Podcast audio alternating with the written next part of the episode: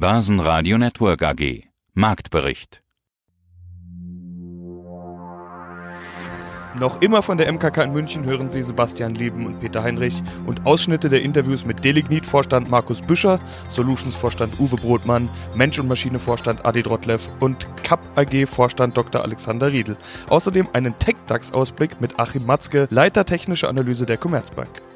Alle Interviews in ausführlicher Version hören Sie auf börsenradio.de oder in der Börsenradio-App.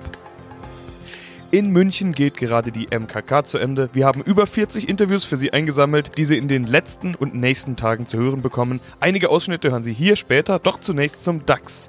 Eigentlich hätte man vor der FED-Sitzung am Mittwochabend und der Wahl in Großbritannien am Donnerstag einen ruhigen DAX ohne Bewegung erwarten können. Stattdessen haben wir ein schönes Plus und der DAX stieg am Nachmittag wieder ganz gut über die 13.100 Punkte Marke.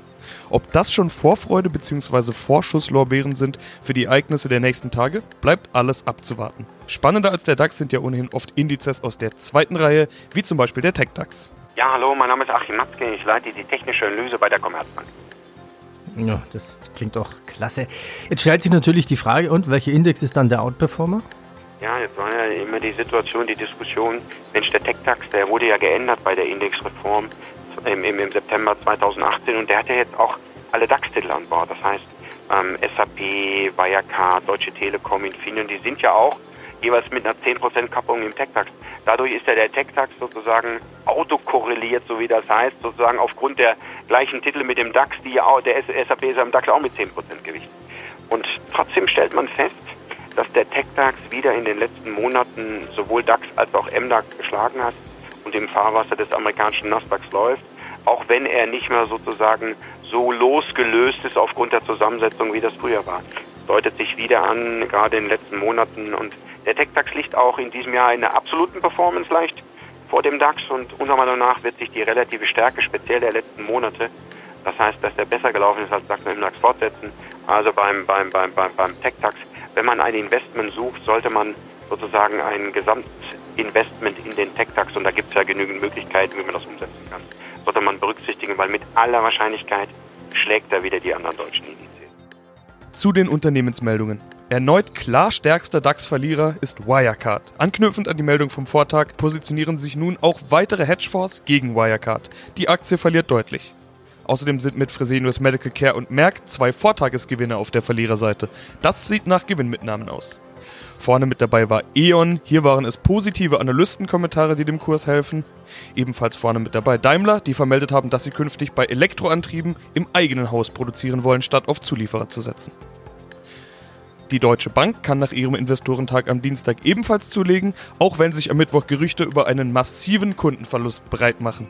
Volkswagen legt trotz einer Meldung zu. Dort kamen nämlich Aussagen aus dem Vorstand, dass es 2020 zu verstärkten Gegenwinden aus den USA und China kommen könnte. Die Commerzbank ist im ersten Anlauf gescheitert, ihre Tochter Comdirect komplett zu übernehmen. Die Annahmeschwelle von 90 Prozent wurde klar verfehlt.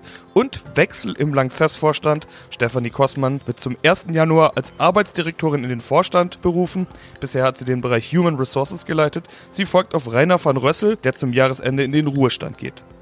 Weitere News jetzt im Gespräch mit Vorständen auf der MKK, der Münchner Kapitalmarktkonferenz. Mein Name ist Markus Büscher. Ich bin seit Gründung und Börsengang CEO der Delignit AG. Ja, und Sie gehören zur MBB-Gruppe, also nur für alle Börsianer. Der Hinweis, aus Holz machen Sie Systemkomponenten und Systemlösungen. Klingt erstmal neutral. Für technische Geschichten, also eine Wabe für Leichtbautechnik, für Busse, für Autos, Lkw-Innenleben aus Holz, Schienenfahrzeuge, für Häuser, Wohnimmobilien, Brandschutz, fand ich interessant, Sicherheit, sogar Durchschutzhemmung, Einbruchschutz, Raumklima. Habe ich auch richtig gesehen, da war so ein Bild. Ist das die Elbphilharmonie gewesen? Die Elbphilharmonie war es, glaube ich, im Detail nicht. Ich meine, Sie haben natürlich jetzt gerade schon ein sehr weites Feld unseres Produktspektrums aufgezählt. Das Bild, was Sie gesehen haben, wird wahrscheinlich die äh, Danish Opera in Kopenhagen gewesen sein, wo wir tatsächlich brandschutzsichere Innenausstattung geliefert haben mit einem sehr hohen architektonischen Wert und auch äh, optischen Reiz. Und wahrscheinlich sogar akustisch perfekt akustisch perfekt, tatsächlich so gefräst, wie es ein Chefarchitekt, weltweit bekannter Architekt vorgegeben hat, sodass der Klang eben hervorragend äh, zurückgeworfen wird. Ja, ein tolles Referenzobjekt, aber eben auch nur ein äh, Produkt unserer weiten Produktpalette. Genau, gehen wir weitere Produkte durch. Eins von vielen, Holz. Ist Holz in? Wo kann man es noch einsetzen? Ja, Holz ist offensichtlich in. Es ist ein nachwachsender Rohstoff, es ist äh, renewable. Viele diskutieren darüber, viele Absichtserklärungen gibt es, nachwachsende Rohstoffe in technologische Anwendung zu bringen. Ich kenne gar nicht so viele, die das dann tatsächlich nachhaltig in, in Leitindustrien unterbringen, so wie wir das tun. Wir sind ja in der Nutzfahrzeugindustrie meiner Ansicht, unserer Ansicht nach europaweit führend. Wir sind in der Schienenverkehrsindustrie. Sie haben es eben angesprochen, wir sind in der Gebäudeverkleidung, Industriefußböden, aber auch in der Sicherheit. Mein Name ist Uwe Brotmann, ich bin CEO der Solutions AG. Und sie sind ein Gebäudedienstleister auf Technologiebasis. So kann man es, glaube ich, am einfachsten ausdrücken. Jedes Mal so ein bisschen schwierig, wie genau stelle ich sie vor. PropTech sagt man ja auch dazu. Interessanterweise, im letzten Interview hatten wir geschrieben, Internet, Immobilien, Hybrid, Startup. Das ist vielleicht ein bisschen lang. Der Kollege hat es dann abgekürzt mit Kümmerer, der sich um die großen Kunden wie äh, Rewe zum Beispiel bei der Verwaltung von Dächern und Einsatz von neuen Technologien kümmert. Deshalb Kümmerer. Ja, abgekürzt. Wir treffen uns hier auf der Investorenkonferenz MKK in München. Hier sind viele potenzielle Investoren, die Sie vielleicht auch gar nicht kennen oder sagen, vor dem gleichen Problem stehen wie ich. Wie würde man das jetzt beschreiben? Wie würden Sie es denn beschreiben? Also wir sind in der Tat ein Kümmerer. Wir sagen, wir sind ein softwarebasierter Dienstleister für Immobilienbetreiber. Wir sind ein, ein Hightech-Unternehmen. Insofern äh, stimmt dieses Label PropTech zum Teil. Wir sehen uns aber äh, tatsächlich nicht als Startup. Das Unternehmen ist ja ein sehr gestandenes, gewachsenes. Auch wenn das äh, Geschäftsfeld mit softwarebasierten Dienstleistungen erst 2016 gestartet ist.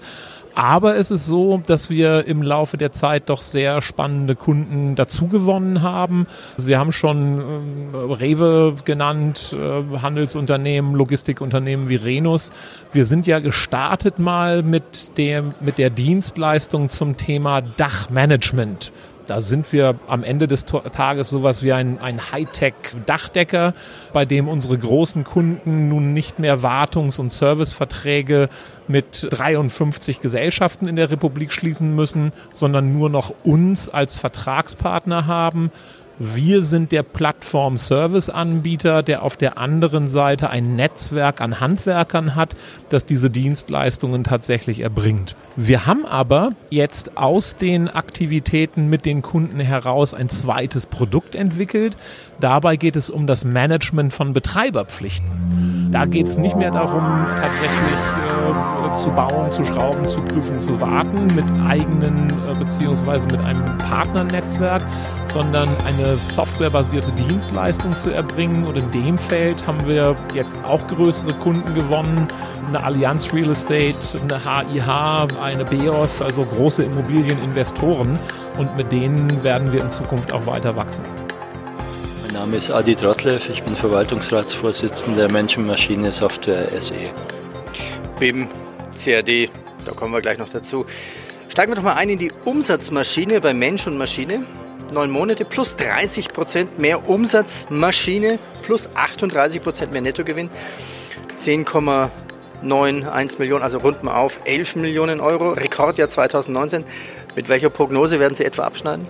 Wir haben natürlich das vierte Quartal vor uns. Das vierte Quartal ist immer das beste Quartal. Die Frage ist nur, wie gut wird's. Ne? Also es wird auf jeden Fall ein Rekordjahr. Ich muss natürlich zu den Zahlen, die Sie genannt haben, sagen, wir haben ja auch eine Übernahme in diesem Jahr gehabt. Also und wir, wir liefern ja deswegen auch die organischen Zahlen dazu, aber auch die organischen Zahlen sind sehr, sehr, sehr gut. Also machen wir dann gleich mit der Übernahme weiter. Wie viel Umsatz haben Sie und Gewinn eingekauft? Wir haben etwa 12 Millionen, also so kamen die rein. Sie haben inzwischen mehr äh, Umsatz und so zwischen 2 und 3 Millionen EBIT eingekauft und haben bei der Übernahme darauf geachtet. Es war eine Übernahme mit Aktientausch.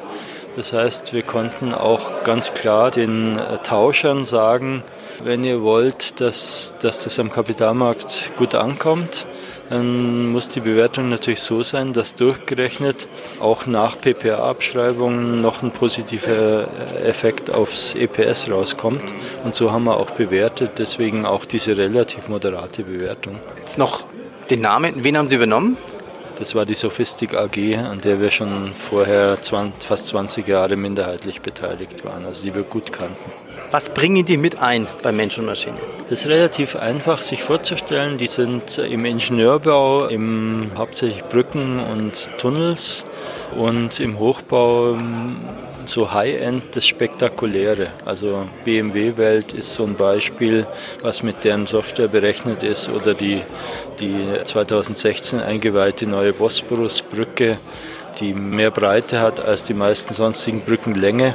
Also solche spektakulären Sachen machen die. Schönen guten Tag, Alexander Riedel, ich bin Finanzvorstand der CAP AG aus Fulda. Und damit sind sie 2019 in den Prime Standard gewechselt, hatte ich gesehen. Es sollte die Transparenz erhöht werden. Das führt dann unter anderem zu solchen Dingen wie, dass sie hier auf einer Kapitalmarktkonferenz präsentieren, der MKK in München. Wir sind hier vor Ort. Dazu gehört eben auch Interviews mit Börsenmedien wie dem Börsenradio. Wie zufrieden sind Sie denn mit der Entwicklung, seit Sie das Segment gewechselt haben? Was hat sich seitdem getan? Wir sind von unseren wirtschaftlichen Fortschritten und der Entwicklung unserer Segmente sind wir zufrieden. Wir sind selbstverständlich mit dem Kurs der Aktie, der sehr deutlich unter der Konjunktur und auch Vorkommnissen innerhalb des Jahres gelitten hat, nicht zufrieden. Warum haben Sie unter der Konjunktur gelitten? Dazu wollen wir auch gleich kommen. Sie sind nämlich zum ersten Mal bei uns im Interview, deshalb stellen wir Sie natürlich auch vor. Sie sind eine Beteiligungsgesellschaft, mittelständische Industriegruppe, wie Sie es selbst nennen. Jede Beteiligungsgesellschaft hat ihren Fokus. Ihrer lautet so, Zitat, mit unserer langfristig angelegten Strategie besetzen wir attraktive Marktnischen mit langfristigem Wachstumspotenzial. Unser Fokus liegt dabei im Aufbau und der Entwicklung von margenstarken Industriesegmenten zu hochspezialisierten Marktführern. Spezialisierte Marktführer, das klingt ja dann doch ja schon ziemlich gezielt, als wüssten Sie genau, was Sie wollen. Was für Unternehmen suchen Sie? Genau. Im ersten sehen wir uns eben nicht als typische Beteiligungsgesellschaft, sondern als Industrieholding und wir investieren auch nicht in Unternehmen, sondern wir investieren in Märkte. Die Märkte sollten bestimmte Kriterien erfüllen. Sie haben das sehr schön gesagt. Ich nehme an, das war ein Zitat aus unserem Hause. Äh, diese Märkte sollen zum einen überdurchschnittliche Renditen ermöglichen. Sie sollen zweitens in der Nische sein, dass man also doch unter dem Radar des Einkaufs durchfliegen kann. Und drittens, und das ist ganz wichtig, es muss die Möglichkeit sein, innerhalb von fünf Jahren einen Marktführer, also Position 1 und 2, aufzubauen. Sehr gutes Beispiel von uns ist unser Segment Oberflächentechnik Surface Technology, wo wir innerhalb von acht Monaten, also Dezember 17 bis August 18 ein Segment von 70 Millionen Umsatz circa aufgebaut haben. Das genau diese Kriterien erfüllt, an denen man also unsere Segmentstrategie genau nachvollziehen kann. Ja, und innerhalb von fünf Jahren haben sie gesagt, das bedeutet, sie halten schon mal mindestens fünf Jahre. Was aber auch schon mitgeschwungen ist, ist, dass sie eben nicht wie eine typische Beteiligungsgesellschaft irgendwie fünf Jahre entwickeln und dann schnell den Exit und Kohle damit machen, sozusagen, um es mal flapsig auszudrücken. Sie halten die Firmen. Wie lange? erstmal unbegrenzt. Also es gibt kein eingebautes Haltedauer oder Verfallsdatum für unsere Beteiligung, aber wir überprüfen natürlich regelmäßig, ob das Geld unserer Aktionäre optimal angelegt ist. Das heißt, sollte es bei bestimmten Märkten oder Segmenten, in die wir investiert sind, Chancen geben, das Kapital noch effizienter anlegen zu können, dann wird hier selbstverständlich geschaut, ob wir nicht den Markt wechseln würden. Aber grundsätzlich ist es ein dauerhaftes Investment.